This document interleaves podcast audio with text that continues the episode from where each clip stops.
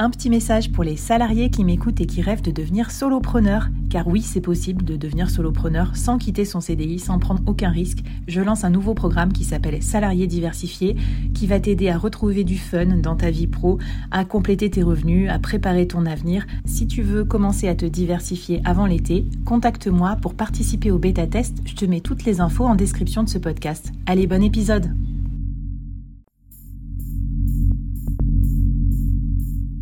Quoi ressemblerait ton business si tu pouvais être épaulé par les meilleurs experts? Avoir un board de rêve disponible 24 heures sur 24 pour t'aider, répondre à tes questions? Je suis Flavie Prévost et ce board, je l'ai créé pour toi dans ce podcast. Tu es dirigeant, entrepreneur, freelance ou tu vas bientôt te lancer? Ne reste pas tout seul dans ton coin. Inspire-toi des conseils des meilleurs chaque jour par ici, à mon micro. Et si tu l'oses, on te mettra au défi parce que nous, ce qu'on aime bien, c'est te faire progresser vite et bien. Alors bienvenue à toi, bienvenue dans ton board et bon épisode.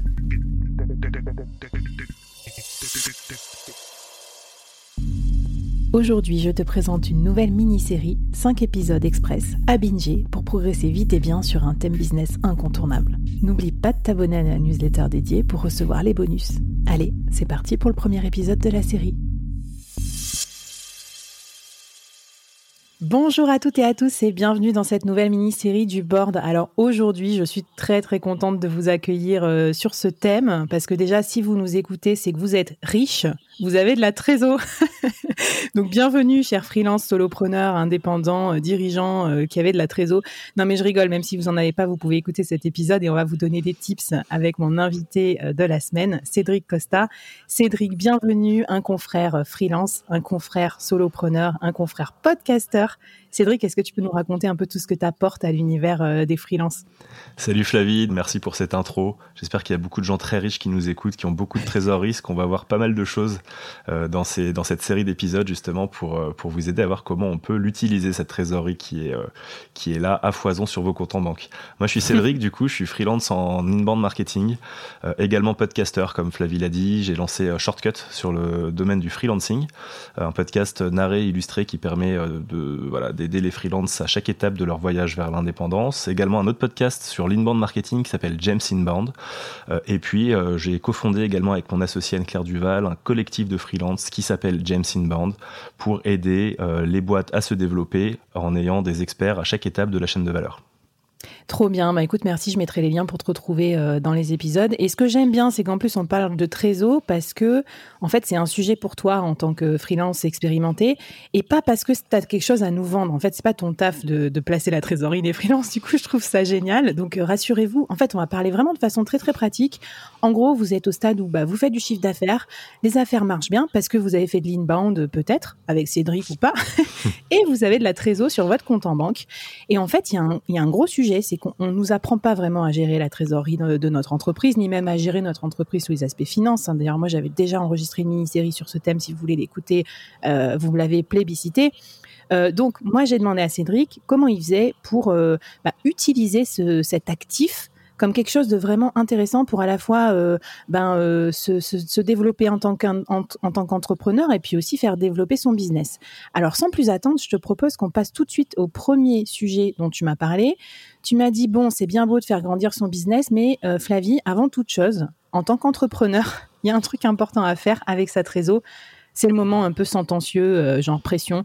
Je t'écoute, Cédric. Je, prends mon stylo, je note.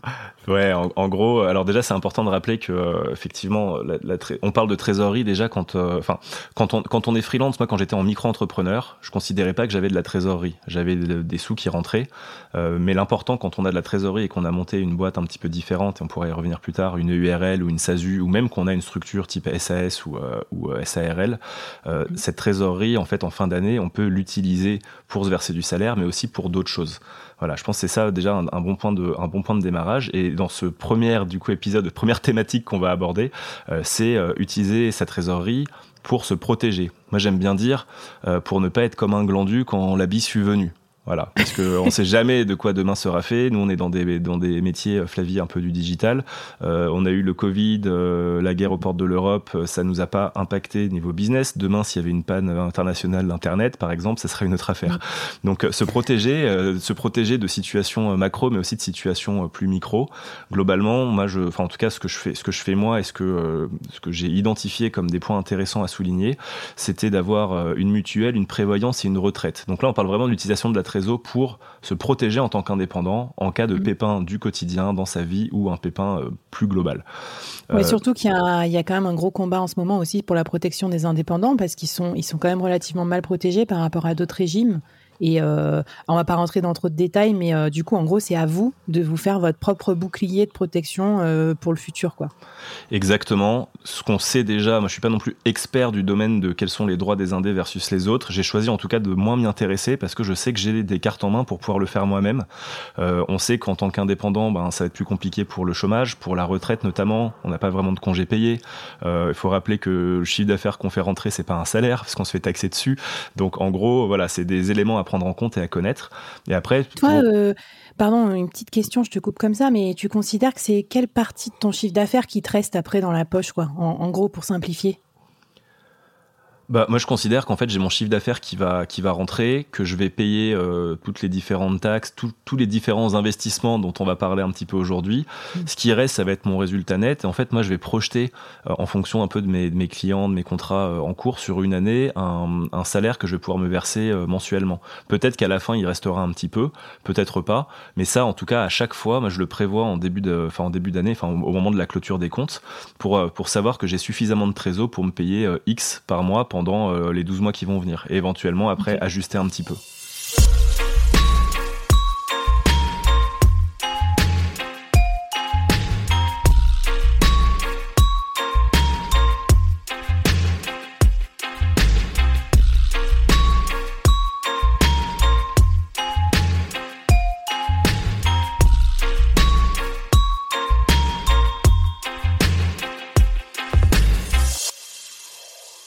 Comment on fait pour se protéger euh, Qu'est-ce que tu as à nous conseiller? Parce que moi, je, tu vois, je suis devenue freelance il n'y a pas longtemps et en fait, euh, je ne sais pas ce qu'il faut faire.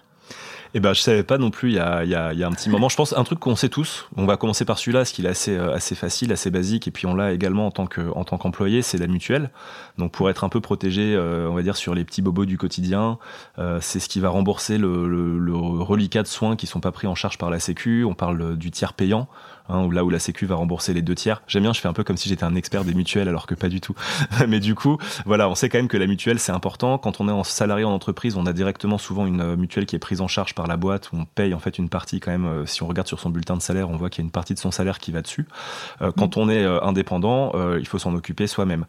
moi, j'ai choisi de partir avec Alan, je pense une boîte qu'on ne présente plus, pour essayer de donner des chiffres un peu concrets aussi. Sans rentrer dans les grilles de ce que rembourse la mutuelle, mais ça vous pouvez le voir, donc euh, les soins dentaires, euh, les opticiens, etc. Mais ça c'est très bien détaillé ben, sur les sites des mutuelles et notamment sur celui d'Alan où il y a même une application où vous recevez une petite carte de mutuelle un peu stylée et tout. moi, Alan, ça va me coûter par mois 170 euros pour protéger, pour me protéger, mais pour protéger aussi ma conjointe et mon fils. Donc déjà ça pour moi c'est typiquement le genre d'investissement sur lequel faut pas du tout, faut pas du tout lésiner. Ouais, c'est clair. Non, mais écoute, euh, très bien. Euh, je précise aussi, on parle de plein de trucs là. On vous engage à rien et c'est pas sponsorisé. Donc euh, voilà. Enfin, si Alan veut me sponsoriser ou Cédric, bah, be my guest. Hein. on est à votre dispo. mais voilà, on vous parle de trucs pratiques aussi et on vous donne des noms que vous connaissez aussi pour peut-être vous donner envie de voilà de vous mettre le pied à l'étrier. T'as bien fait de le préciser que c'était pas. Euh, moi, je suis pas vendeur d'assurance, de, mutuelle, de prévoyance, mais vous allez voir que tout au long, effectivement, des mini, de cette mini-série, on va. Moi, je, enfin, je donne des exemples concrets. Le but, c'est d'essayer de donner un petit peu, d'un point de vue macro, ce qu'on peut faire, et d'après, d'un point de vue micro, que vous ayez aussi des exemples concrets, ce que je fais moi, et puis vous aurez, comme dit Flavie, le choix et le loisir de, de nous suivre ou pas. Parce qu'après, les gens, ils vont t'envoyer des messages en disant euh, J'ai une couronne à me faire, euh, combien tu me rembourses? Tu vas être bien embêté, Cédric. Alors, est-ce que tu aurais peut-être quelque chose à nous, à nous faire faire comme défi justement pour nous mettre le pied à l'étrier parce que je sais qu'il y en a parmi nous, dont peut-être au moins une des deux personnes à ce micro, qui est un peu phobique administratif. Alors, qu'est-ce que tu nous proposes comme défi? Alors, si tu veux, juste pour, euh, pour euh, avant le défi, il y a quand même deux, deux, autres trucs pour moi à prendre en compte, et peut-être que le défi pourra englober, parce que je pense que la mutuelle, globalement, la plupart des gens, à mon avis, il n'y a pas beaucoup de monde qui ne sera pas déjà couvert par une mutuelle. Mais il y a deux autres choses, en fait, qui sont assez, assez importantes pour moi. la première, c'est la prévoyance. Donc la prévoyance, c'est un nom un peu, un peu barbare, mais j'avoue, je savais pas trop ce que ça voulait dire non plus avant.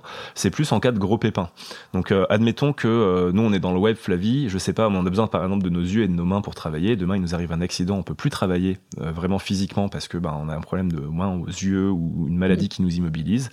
dans ces cas-là, la prévoyance permet en fait de, de payer mutuel, enfin la, la prévoyance, pardon, te paye mensuellement un tarif euh, et, peut te verser un salaire défini en fonction de, la cotisation que tu as choisi de mettre au départ. Euh, c'est un peu le principe en fait d'une assurance, si tu veux. Euh, moi j'aime bien dire à chaque fois que le principe des assurances, c'est que souvent quand tu la prends pas, bah, il t'arrive quelque chose et quand tu la prends, il t'arrive rien. Bon, bah écoute, en tout cas, moi je choisis de mettre à peu près avec donc j'utilise un service qui s'appelle Kipeo Kipeo, donc qui est un courtier en prévoyance. Euh, j'espère que j'utilise les bons termes. Vous pouvez contacter euh, Léa Paquet. Moi, c'est elle qui s'est occupée de moi euh, et c'était très très bien. et je verse, moi, je crois que c'est entre 40 et 50 euros par mois pour. en fait, ce qui se passe, c'est que tu, tu définis. En fait, tu vas définir un salaire que tu as besoin d'avoir en cas de pépin.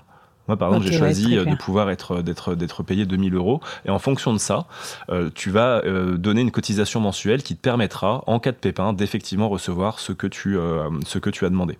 donc, tu payes cette cotisation un petit peu à vie, et après il y a des termes. Alors, c'est pas que tu vas avoir ton salaire à vie si t'arrive quelque chose. Je crois que ça dure trois ans.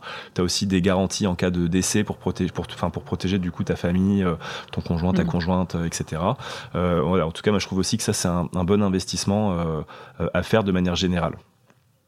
Ok, top. Et la retraite? Et le dernier, c'est donc la retraite. Euh, ça, bah, c'est assez récent parce que euh, pour le coup, euh, la retraite, c'est un sujet, je pense, c'est dur de se projeter dans, dans ce genre de thématique-là.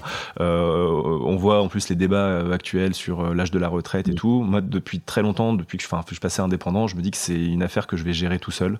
je compte pas vraiment sur qui que ce soit pour, pour le faire. et du coup, bah, retraite, forcément, pour assurer les arrières quand on bossera plus définitivement, ou si on choisit de ne plus bosser à un moment.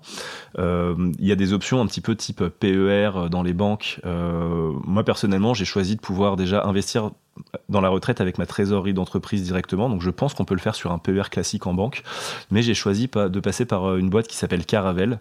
Euh, un peu le même principe en fait que Kipeo. Euh, donc c'est un montant que tu vas choisir de donner par mois et qui va en fait s'accumuler au fil du temps pour pouvoir, à l'âge de ta, de ta retraite, te verser une sorte de, enfin pas une sorte de, mais une pension finalement. Mmh. et ça, ça se calcule directement avec les conseillers qui peuvent qui peuvent t'accompagner en fonction du montant que tu vas mettre. Enfin le mieux c'est de partir de combien tu voudrais avoir à la retraite et puis ça va te calculer un certain nombre de mensualités. Puis pendant combien de temps il faut que tu cotises tant par mois pour pouvoir obtenir euh, euh, ce montant-là à la fin?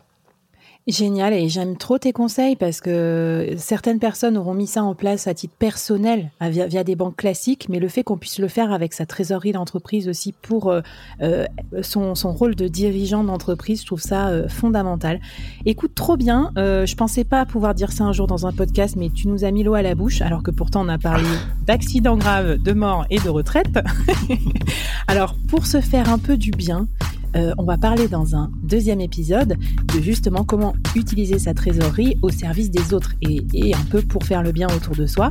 C'est parti, on se retrouve juste après dans l'épisode 2.